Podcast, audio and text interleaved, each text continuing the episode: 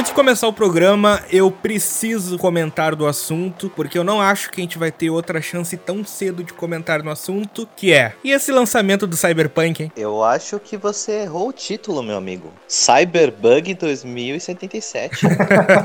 eu nunca fiquei tão feliz por não ter comprado um jogo no lançamento. Valeu muito a pena eu ter gastado dinheiro com Baldur's Gate e não com Cyberpunk. Fico muito feliz por você, porque eu comprei essa merda pro Xbox. Tudo bem, o Series S né? Quem tá jogando é meu cunhado. Mas paciência, né? Cara, paciência para esperar o lançamento do Cyberpunk, você vai ter paciência para esperar eles corrigirem os bugs. Com certeza. É exatamente isso. Temos que falar, obviamente, com o único aqui da mesa que jogou o Cyberpunk oficialmente. Que é o Gabriel. Cara, eu com toda a minha devoção na CD Projekt fui lá, fiz a pré-venda mês passado, novembro. Já tava um pouco chateado com os adiamentos mas eu esperava mais se fosse necessário, tá ligado? E é um jogo que eu tava esperando há anos, de verdade. E coisas que me impressionaram de verdade é que o gráfico do jogo tá muito mais absurdo do que eu achei que seria. Tipo, veio com um nível de detalhes, acho que nunca antes visto em nenhum outro jogo. É um negócio absurdo. Eu tava tranquilo, achando que meu PC ia rodar, e não rodou, porque, tipo, os gráficos eram muito mais loucos do que eu esperava. E meu processador não conseguiu processar tanta informação, mano. Então, tipo assim, o jogo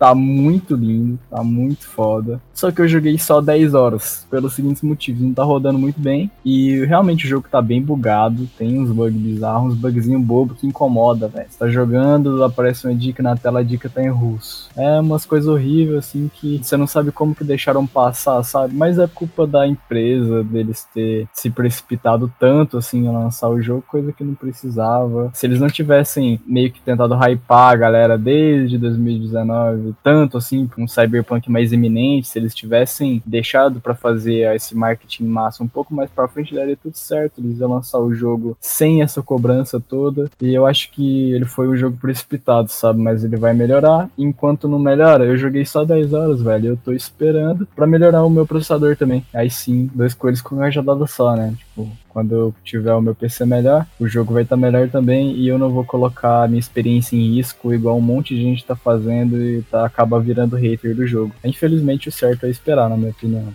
É, aquele famoso máxima da internet. CD Projekt Red mirou na Rockstar e acertou o Ubisoft, né? Acho que não miraram na Rockstar, não. Ah, miraram, sim. Até o dia 10 de dezembro, a confiança das duas empresas eram intocáveis. Agora só tem uma lá, né? Assim, entre mirar na Rockstar e pegar na Ubisoft, ainda acho que a gente tá no lucro, tá ligado? Porque não bateu no EA. é, realmente. Se eu tivesse comprado o jogo, eu provavelmente teria pedido refund dele e tal. Mas eu não fico nem revoltado, como muita gente tá ficando na internet. Só fico triste mesmo, porque, cara, a CD Projekt Red fez um nome muito grande com o The Witcher 3. E é um jogo que saiu do nada. Então o hype que eles tinham em cima era absurdo. E é inegável. Eles perderam esse hype. Eles perderam essa vantagem da indústria do pessoal comprar. Porque mesmo que no fim das contas, mesmo que ano que vem o Cyberpunk seja o melhor jogo do ano com todos os méritos, a sensação, a frustração do lançamento é grande. Porque quando tu compra algo na pré-venda, tu já espera no dia 1, no day 1, sair com o jogo completo,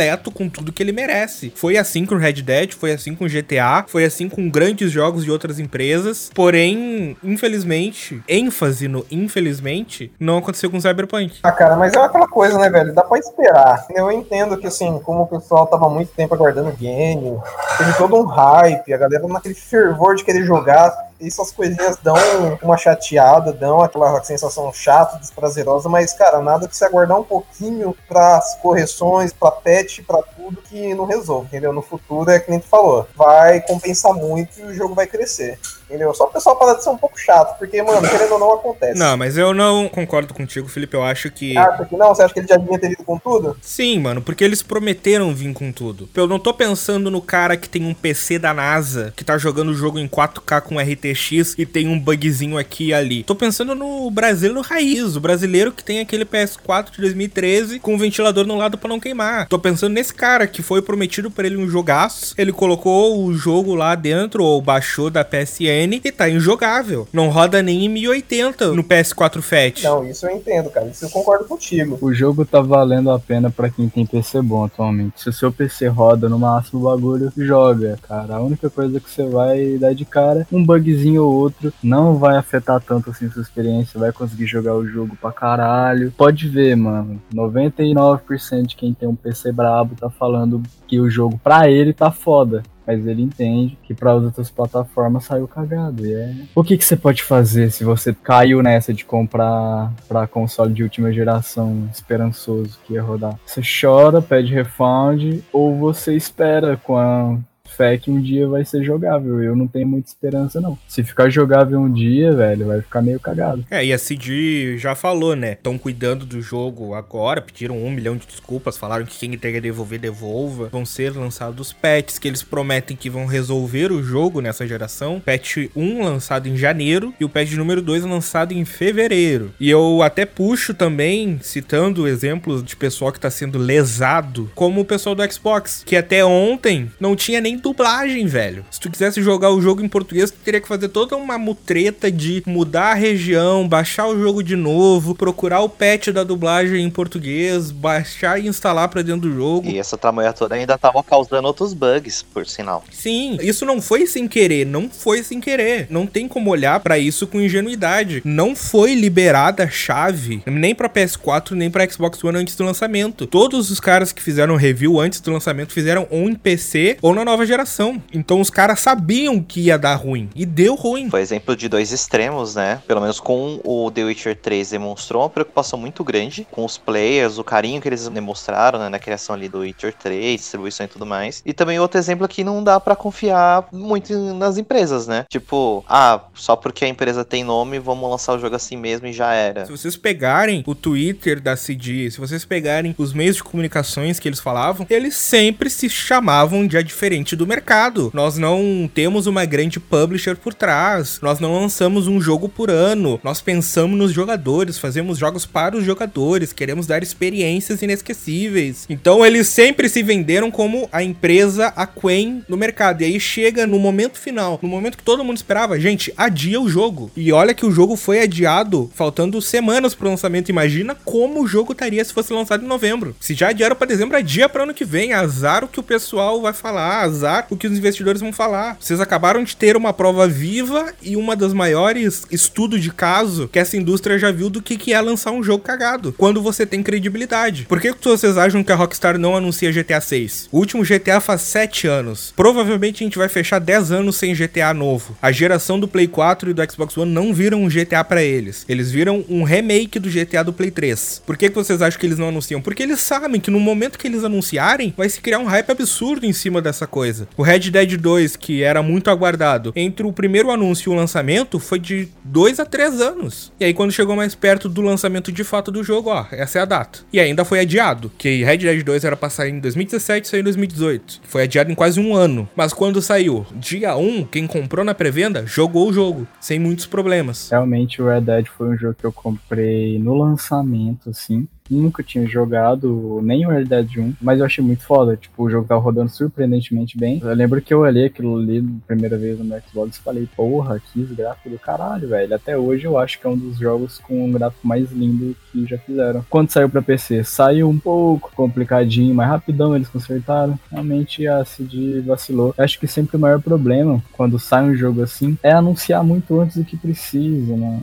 Tipo, é definir data, é o maior problema. Exato. Eu me lembro que um dos anúncios do Cyberpunk embaixo dizia: vai lançar quando estiver pronto. Não estava pronto e lançaram. É felizmente. Mas chega de falar, vamos esperar o jogo ficar jogável. Eu vou jogar, certeza que todo mundo aqui também, de um jeito ou de outro, seja no PC, em algum console, vai jogar uma hora ou outra. E eu tenho certeza que ano que vem teremos um programa especial falando desse que com certeza é um dos melhores jogos dessa geração, porque tirando toda essa camada de investidores e de má direção e de falta de responsabilidade, tem ainda um jogão lá dentro.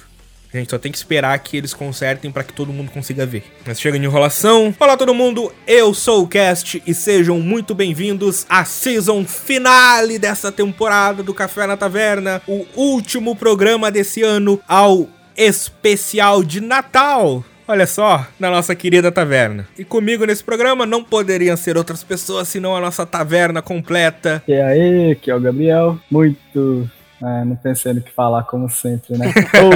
oh, Feliz Natal nessa porra. E aí, pessoal, aqui é o Doug, psicólogo do grupo, Jingle Bells pra todos vocês. Fala galera, aqui é o Noel Maldito e eu treinei o ano inteiro para um momento épico que é a virada de ano. Eu tô pronto pra bebedeira. Ah, pô.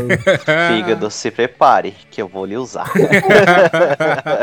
Vamos lá então, vamos começar esse programa que vai ter muita nostalgia, muita lembrança, muitas risadas e também muitos agradecimentos por esse ano não tão maravilhoso assim, mas que no pior dos momentos a gente conseguiu encontrar algum momento de leveza e risada nos nossos dias. Sobe o som e vamos lá.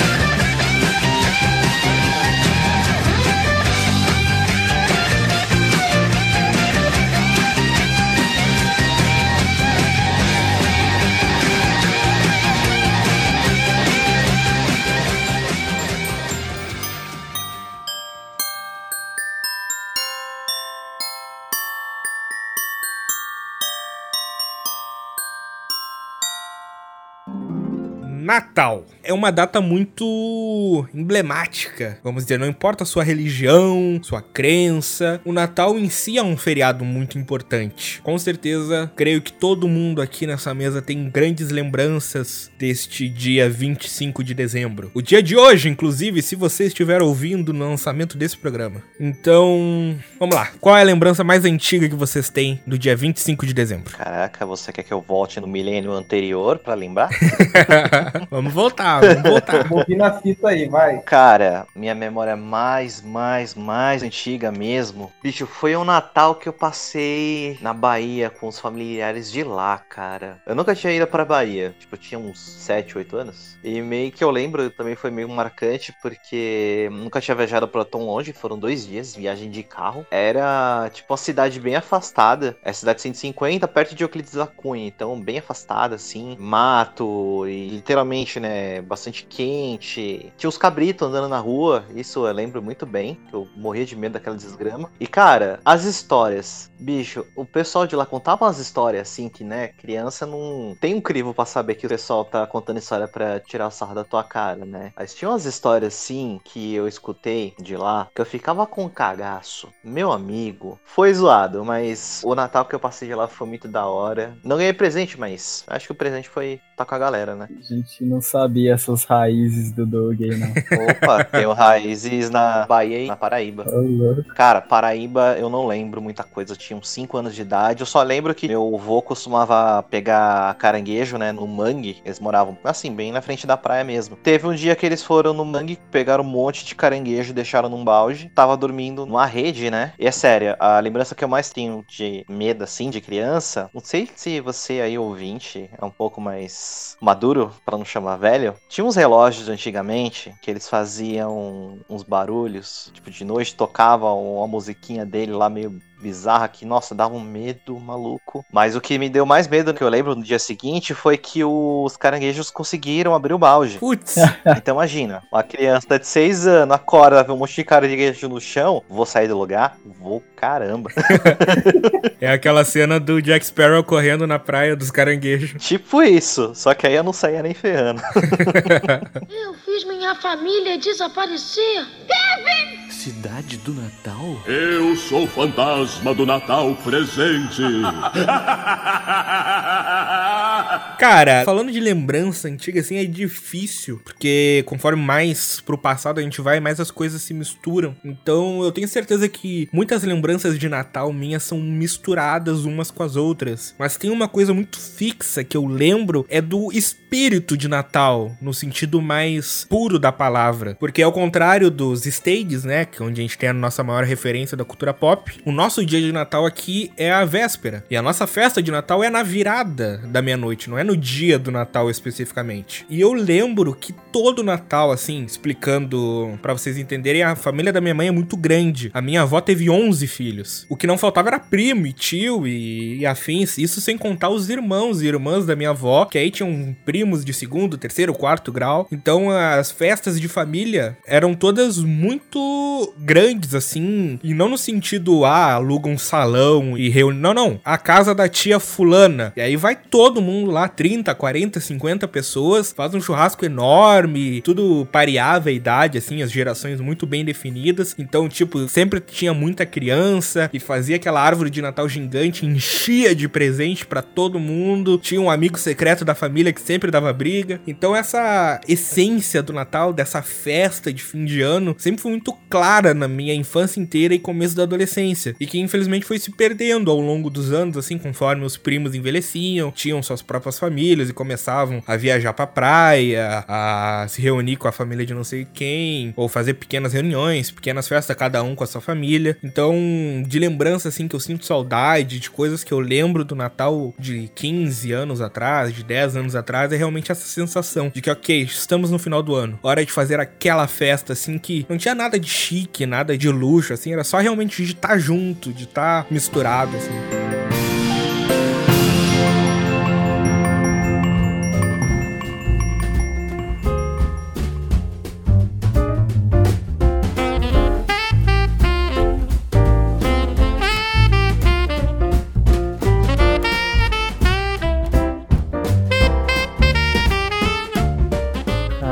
bro. Que na minha cidade, há muitos anos, era muito pequeno mesmo, tinha um prefeito na época que ele botava uma decoração muito foda. Tipo, eu moro numa cidade no extremo sul de Goiás, chama Itumbiara, e hoje em dia, se a cidade decora já é lucro, tá ligado? Porque hoje em dia cago muito mais pra isso, tá ligado? Mas na época, no centro, tinha umas duas, três ruas que o cara fazia um túnel de luzes de Natal nessas ruas. E eu lembro que uma delas ficava muito foda, tipo, muito bonita. E eu lembro que minha mãe na época ia muito na igreja de Natal, né? E essa rua que ficava foda ficava do lado da igreja. Então eu lembro de um ou dois anos seguidos, assim, de ver e passar por essa rua com as luzes de Natal, assim, que era muito foda. E eu queria muito que ainda tivesse, sabe? Dava um clima muito foda pra cidade, coisa que eu não vejo há muitos anos. Porra, era muito foda, mas não tem mais. E, tipo, tinha um enfeites também de colocar no poste, que na época eles eram bem feitinhos. Tinha umas velas, umas árvores e tal. Só que foi passando os anos, eles foi entortando tudo e ficando zoado, só que os caras continuaram colocando nos postes. E até uns dois anos atrás eles ainda usavam os mesmos de que eu era criança. E tinha uma ou outra vela que ficavam literalmente idênticos a tênis. E aí a galera tirava foto e essa porra viralizou pra caralho, né? Bem capaz de ter visto isso em algum momento.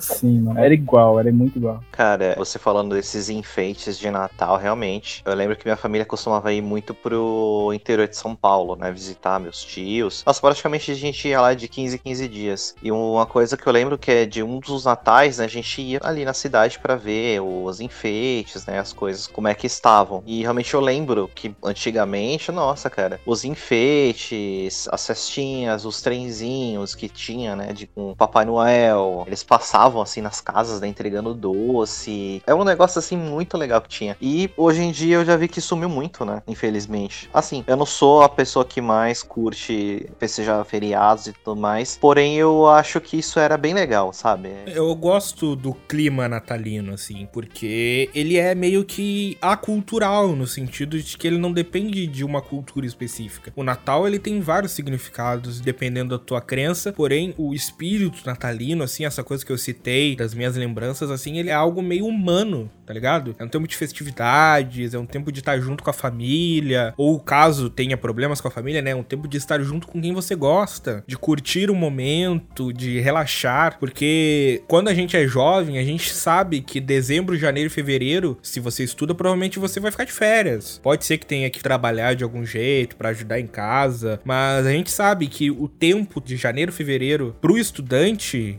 de escola, assim, ele é vago. E com o passar do tempo, com o passar da idade, a gente vai percebendo que na vida real não é bem assim, tão certo, assim, de janeiro e fevereiro tu vai estar tá livre. Eu, por exemplo, por dois anos que eu trabalhei na produtora, meu janeiro e fevereiro eram os meses que eu mais trabalhava. E viajava o estado inteiro, trabalhava de domingo a domingo. Então, isso varia dependendo da área de sua atuação. Porém, uma coisa que é unânime, assim, em 90% dos casos, é que o período de Natal e Ano Novo é vago. O período de Natal e Ano Novo são são poucas as profissões ou poucos os lugares que te obrigam a trabalhar, sei lá, na véspera do Natal, na véspera do Ano Novo. Então eu acho que cria-se um sentimento coletivo de descanso. E é um sentimento muito interessante, porque, por exemplo, aqui no Brasil a gente tem um carnaval, que é um feriado mais certo mesmo. São quatro dias de feriado. Só que eu acho que o sentimento que o carnaval traz é muito mais de festa, de curtir, de noitada e de bebida, do que, por exemplo, um sentimento que o Natal traz, que é algo muito mais de leveza, de descanso, de relaxar. Não sei se conseguiram entender mais ou menos o sentido que eu trago. Sim, com certeza. E unindo esse sentimento em tudo, eu acho que faz bem ter um investimento público de decorar as ruas, de fazer a cidade perceber que está no Natal. Porque uma coisa que é certa é que lá fora, o Natal ele é muito aliado ao frio, e o frio todo ano tá aí. Então, quando chega perto do frio, as roupas já são mais natalinas, o pessoal já traz um jeito de decorar a casa, a neve, dependendo de algum lugar, traz muito clima de Natal. Aqui no Brasil, o nosso Natal é um inferno, é um calor do cão. É, e o mano ainda mora no sul, aqui em Goiás é literalmente infernal. Sim, eu nem imagino como que é acima pra região de vocês. E olha que a gente ainda tá falando do centro-sul do Brasil. Imagina o pessoal que é lá de cima, lá Manaus, Recife, que é calor o ano inteiro. Então eu acho que faz bem trazer esse tipo de decoração pra cidade. Eu fiz minha família desaparecer.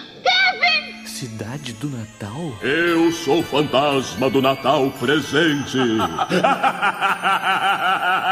Vocês têm certeza que vocês querem saber minhas histórias, lembranças de Natal do Felipinho aqui? De criança, de criança, por favor. É, tá. máximo positivo possível. Pra mim, quanto mais eu cresci, menos eu lembrei do Natal. Não sei porquê, cara. hum, Não sei, cara. Eu não consigo lembrar dos natais mais recentes. Não sei se é por causa da quantidade de coisa que eu comi. Com certeza não tem nada a ver com álcool, né? não, imagina. Cara, eu tenho boas lembranças de Natal e eu acho que a mais engraçada assim dela, que eu lembro com muito calor, era um dos meus tios, que eles eram de outra cidade, eles sempre vinham pra casa da minha avó. E teve um Natal, inclusive, que depois desse Natal, toda vez que eles chegavam, a primeira coisa que eles perguntavam pra mim é se eu queria peru. Porque minha família, meu avô e minha avó de fazenda, né? Capial, de sempre. E teve um Natal em questão, que o jovem Felipe, que era louco por carne de peru, e meu avô falou que tinha um puta de um peru, cara. Eu falei, cara, eu quero comer essa bosta. E fiquei o dia inteiro, eu quero peru, eu quero peru. E beleza. Aí até que, com muita cerveja e graça, um dos meus tios me levou no quintal pra ver o peru. Cara, pensa numa ave do capeta. e além dele me levar e me deixar do lado daquela porcaria, ele trancou no cercadinho e simplesmente se divertiu enquanto eu corria chorando. Cara, é uma lembrança assim que, tipo, no momento eu lembro que foi uma coisa de muito terror. Você se vingou do peru depois comendo. Eu não ninguém. Comi com gosto. É uma lembrança tão bacana, porque assim, que nem o podcast falou, o Natal parece que antigamente tinha uma coisa muito mais assim, mágica, muito mais calorosa. Eu não consigo descrever mais ou menos a sentimento que é, mas parece que hoje não é a mesma coisa, talvez porque a gente cresceu e descobriu que a vida não é assim, no final de ano a gente vai estar de folga, a gente vai estar de boa, mas é uma lembrança muito boa. Ela resgata bastante daquela coisa de estar com a família, aquela leveza, daquela coisa mais tranquila. Que da hora, velho. É da hora lembrar disso. Então essa é a minha lembrança mais calorosa de Natal, porque um Natal que por mais que eu tenha chorado e tremido porque eu vi um peru vivo, uma lembrança bacana, por causa que dá pra lembrar de todo mundo da minha família junto, todo o pessoal curtindo, aqueles amigos secretos que no final era inimigo secreto, mas, cara, foi muito bom o Natal.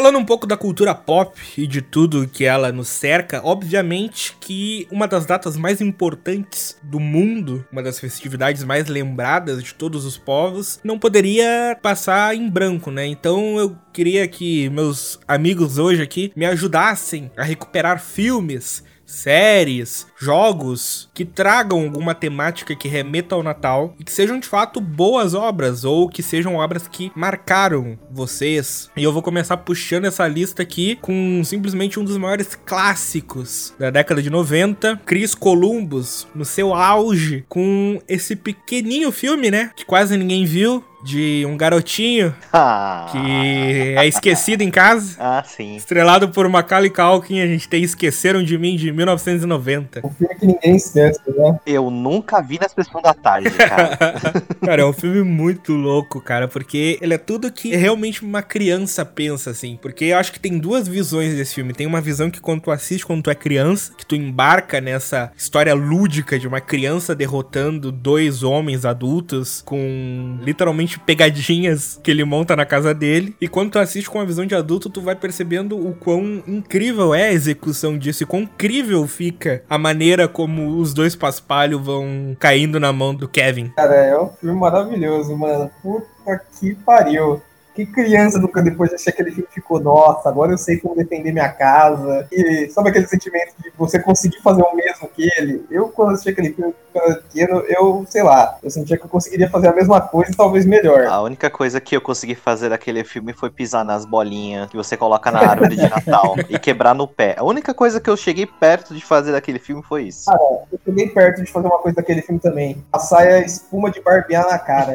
Não, o pior é o que ele passa, né? Que é o que arte, que tá aquela cena icônica. O álcool, né? Pós-barba. Ai. Mano, que bosta que foi. Não recomendo, crianças, não por mim. Aquilo, meu, aquilo ali arde demais, demais, demais. Mas o filme em si, ele é um clássico, não só por passar 324 vezes na sessão da tarde. Ele é um clássico por se sustentar em si mesmo. É um filme muito bom, porque a gente olha tudo aos olhos do Kevin, a gente vê tudo, o mundo, como ele vê o mundo. E se vocês não tiveram a chance de rever recentemente, dá uma olhada. Olha como que é a construção da casa no começo do filme e quando ele fica sozinho. Tipo, no começo a casa lotada de gente. Olha, adolescente, criança, velho, adulto, um monte de irmão e primo, e tio de não sei de quem, e sobrinho e neto. Casa lotadaça, assim, e tu se sente totalmente espremido naquele lugar. E aí quando tem aquela cena icônica de que o Kevin dorme no sótão e a família vai viajar e esquece dele, tem aquele paralelo entre a mãe lembrando dele quando ela já tá dentro do avião e ele saindo assim da porta do sótão perguntando: "Ei, cadê todo mundo?". E a câmera ela abre assim e é tipo a casa é imensa, a casa é gigante assim. Acho que só a sala deles deve dar a minha casa inteira aqui.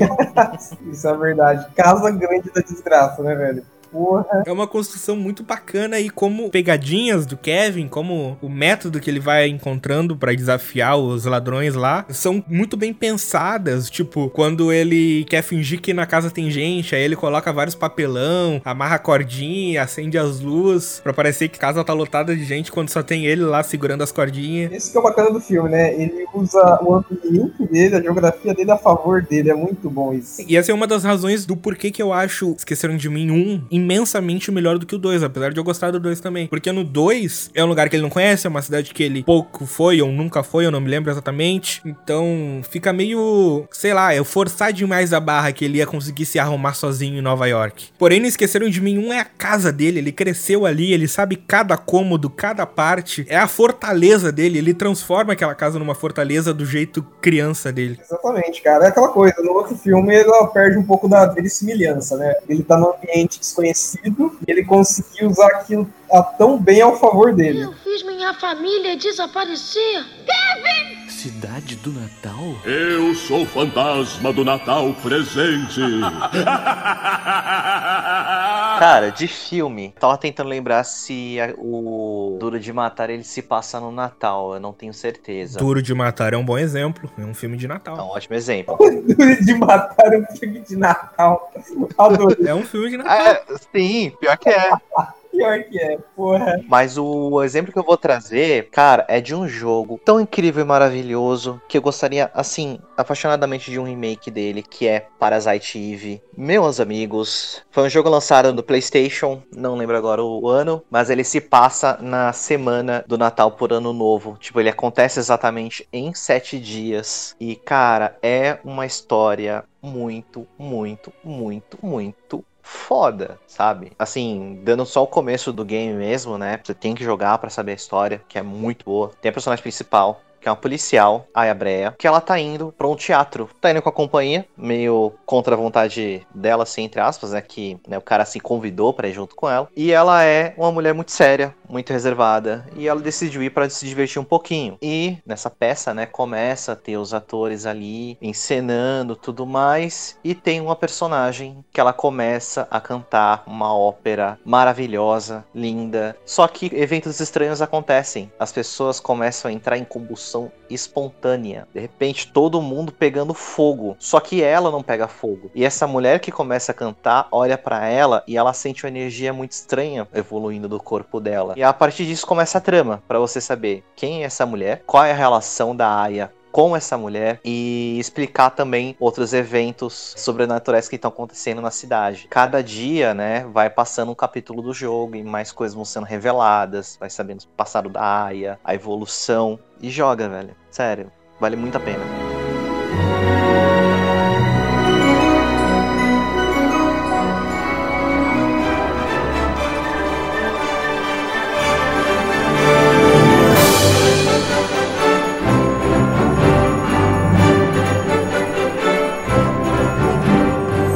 Então, um filme que eu acho muito foda também de Natal é da Disney, com a captura facial do Jim Carrey, de 2019. E é uma animação que ela é muito realista, tipo, ela é muito bonita traz um clima muito foda, que é os fantasmas de Scrooge. Nossa, esse filme é muito incrível. É massa demais, cara. Um velho, rabugento e bravão, e ele odeia o Natal, né? Que eu me lembro bem. Eu não sei se é exatamente esse o motivo, mas ele é visitado pelos três fantasmas do Natal. E ele, sabe, aprende muita coisa, passa por uma evolução de personagem muito, muito da hora mesmo. É um filme extremamente natalino, muito bonito, com o Jim Carrey.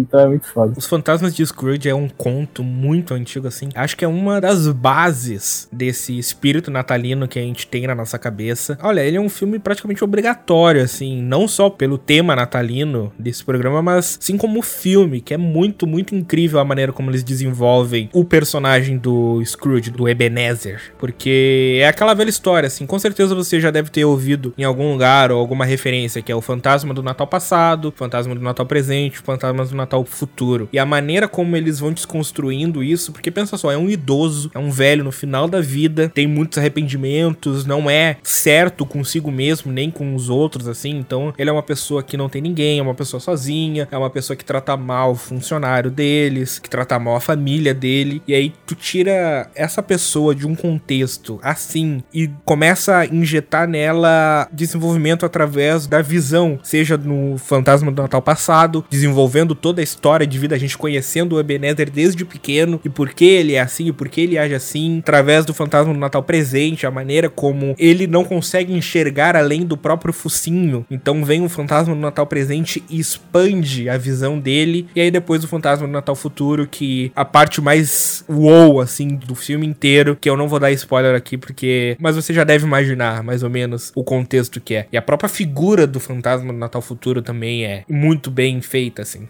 Filmaço.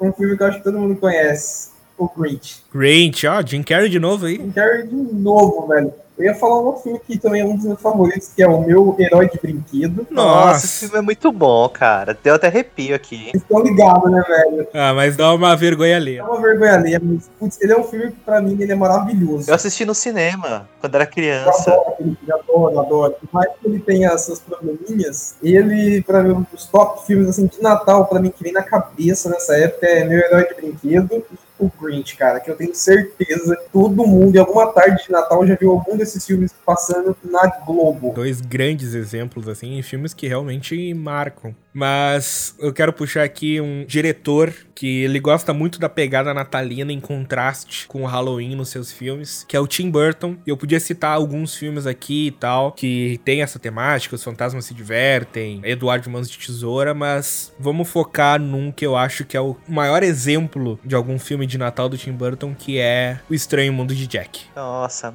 filme maravilhoso. Esse é ótimo também. É muito interessante porque o universo criado pelo Tim Burton Burton é muito instigante, porque a gente tem a figura do Jack, que é o rei do Halloween, é a maior símbolo do Halloween, e ele vive nesse mundo do Halloween. E aí, devido a algumas coisas que acontecem no começo do filme que eu não lembro exatamente, ele acaba dentro do mundo de Natal. Então tu pega uma figura diretamente do Halloween e toca ela dentro do universo do Natal. E é um choque para ele. E ele fica maravilhoso, porque ele sai daqueles tons preto e cinza e bege e abóbora e morte e ossos e de repente tá dentro de um mundo de neve, cores, árvores enfeitadas, doces, alegria, risada e ele fica maravilhado com aquilo. E é impressionante que para mim a melhor parte desse desenvolvimento é que ele vivencia o Natal, mergulha nesse mundo, só que ele não entende nada do Natal. Ele simplesmente não entende, ele fica maravilhado com o show, ele fica maravilhado com a aparência. É um desenvolvimento muito bem feito de como ele vai tentando transpor o Natal ao seu mundo de Halloween, só que como ele não sabe nada de Natal além das cores e de entregar presentes e de sorriso, ele faz tudo muito errado, tudo muito às avessas. E o desenvolvimento dele aprendendo o que é Natal e o significado real do Natal é o que faz o filme acontecer, é o roteiro desse filme, basicamente. Me lembro que o que mais me impacta desse filme visualmente falando é aquele monstro, né? Aquele monstro verde. Ah, sim, não, esse bicho é muito nojento, cara. É que eu tenho um pouco de. Não é exatamente pânico a palavra, mas com uma quantidade muito grande de insetos juntas. Então, quando eu vi esse filme, vi um monte de insetos saindo da barriga do bicho, eu falei, mano, para, não quero ver mais.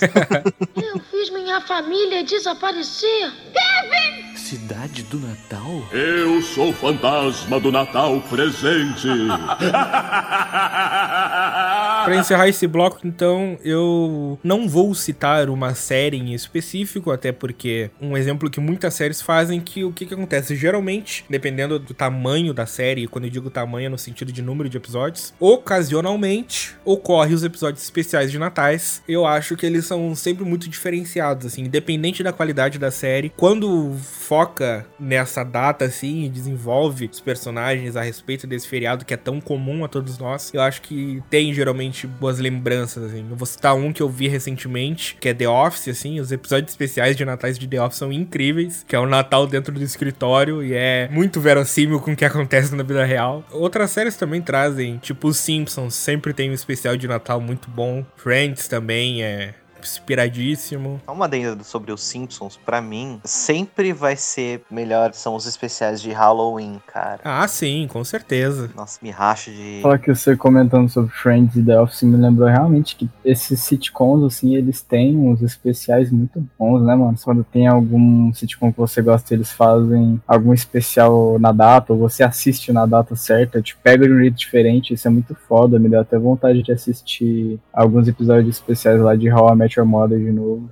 Eu tenho muita vontade de assistir essa série, muito, muito bom. É, isso sem contar séries tupiniquins, né? Sempre iguais episódios de Natal que tem nas novelas. Nossa Não, senhora. de novela eu nem conto, mas os legais, assim, se for puxar BR, a grande família, É cara. a grande família. Grande família maravilhosa, sempre dentro dos nossos corações. O Dudu Nobre eternizou uma das músicas mais famosas de todas. Não vamos puxar música porque eu sei pra onde essa história vai. Não é nem um pouco natalina. Ah, cara, que então é Natal, né? Tá ligado? 呵呵呵呵呵呵呵呵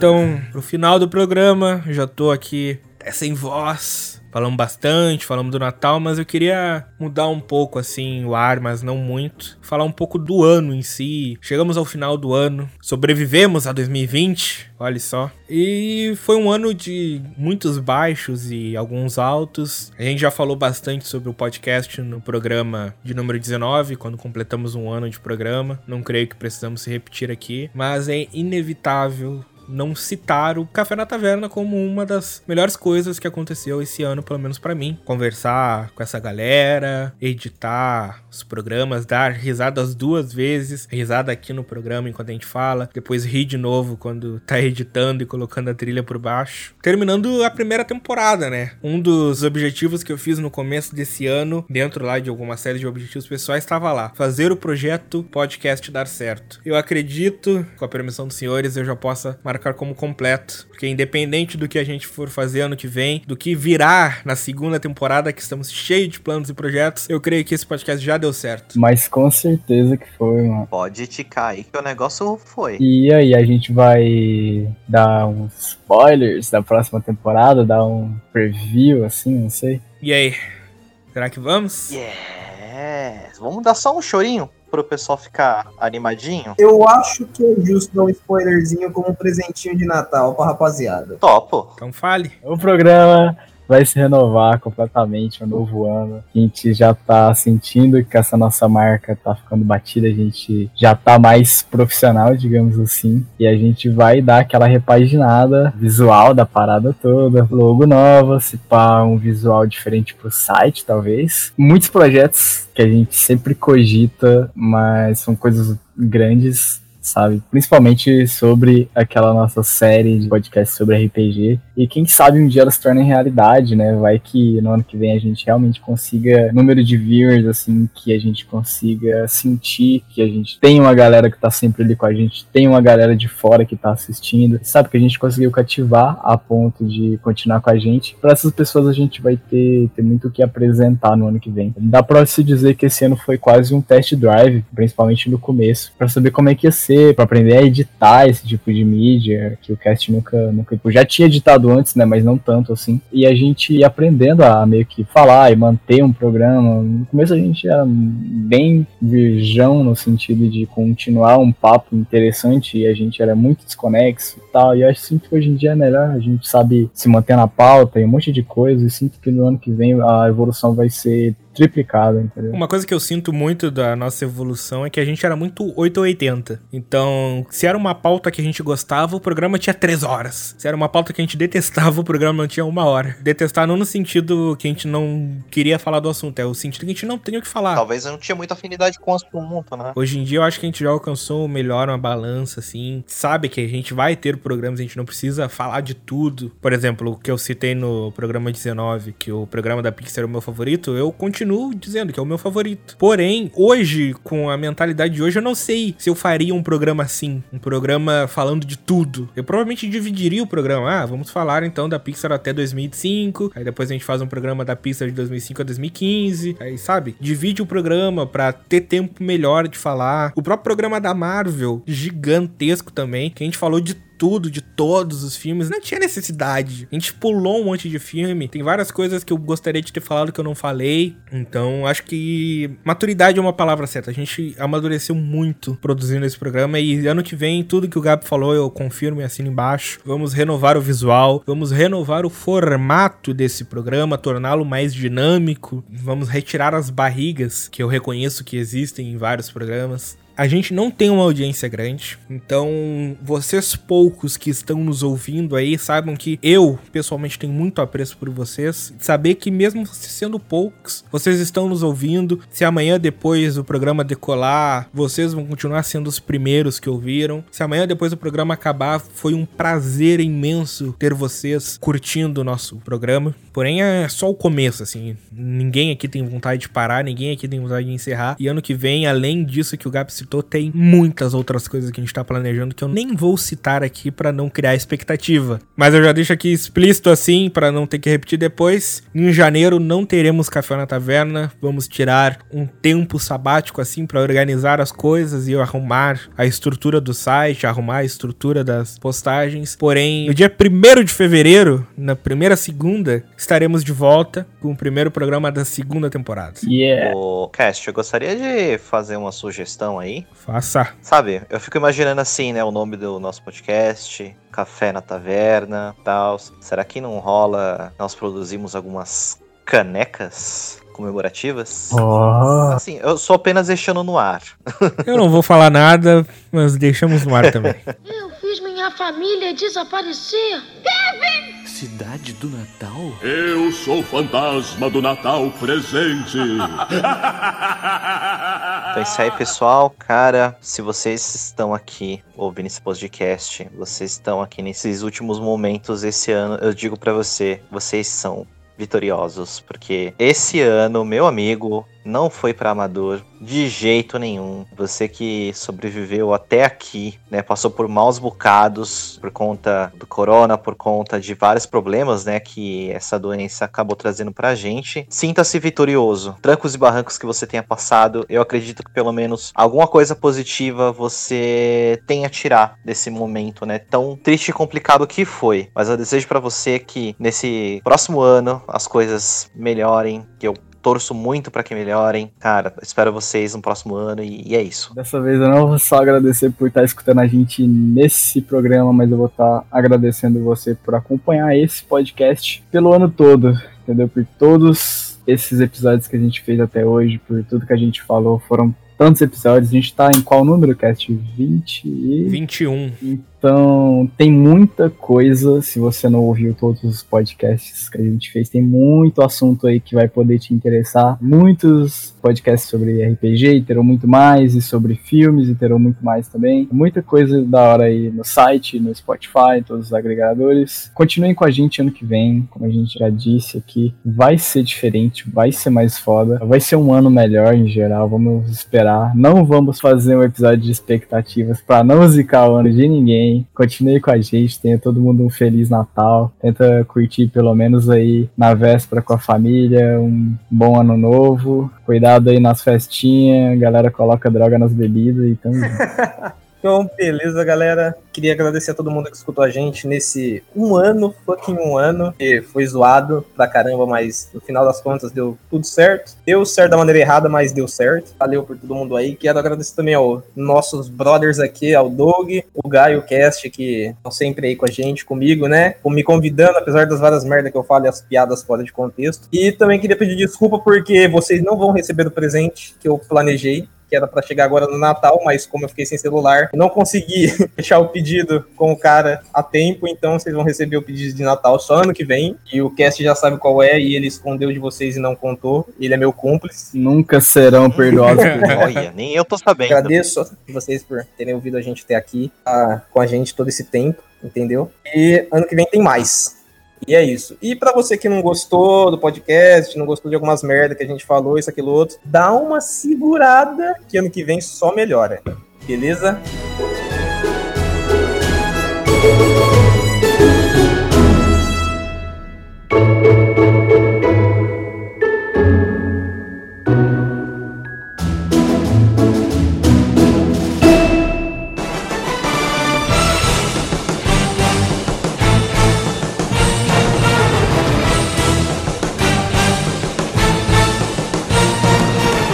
Obrigado a você ouvinte que ouviu até aqui. Chegamos ao final dessa temporada. Ano que vem, muitos planos, muitas coisas virão. Já espolhamos várias coisas aqui que vão acontecer. Mas era isso. Este quem vos fala é o Cast. Caso queiram ter um contato mais pessoal comigo, você sabe minhas redes, The Real Cast, tanto no Twitter quanto no Instagram. Caso você queira mandar alguma mensagem, sugestão ou apenas entrar em contato com a gente, basta procurar como arroba Café na Taverna ou mandar um e-mail lá para café na taverna podcast arroba gmail.com. Muito obrigado a todo mundo. De novo, não vou me cansar de agradecer e repetir. Um feliz Natal para todo mundo. Feliz ano novo. Que venham muitas coisas incríveis e maravilhosas para todo mundo ano que vem. Você que tá me ouvindo aí, lembra, como sempre, ficar perto de quem você ama, de ficar perto de quem ama você. Que isso, como falamos nesse programa, é a magia do Natal.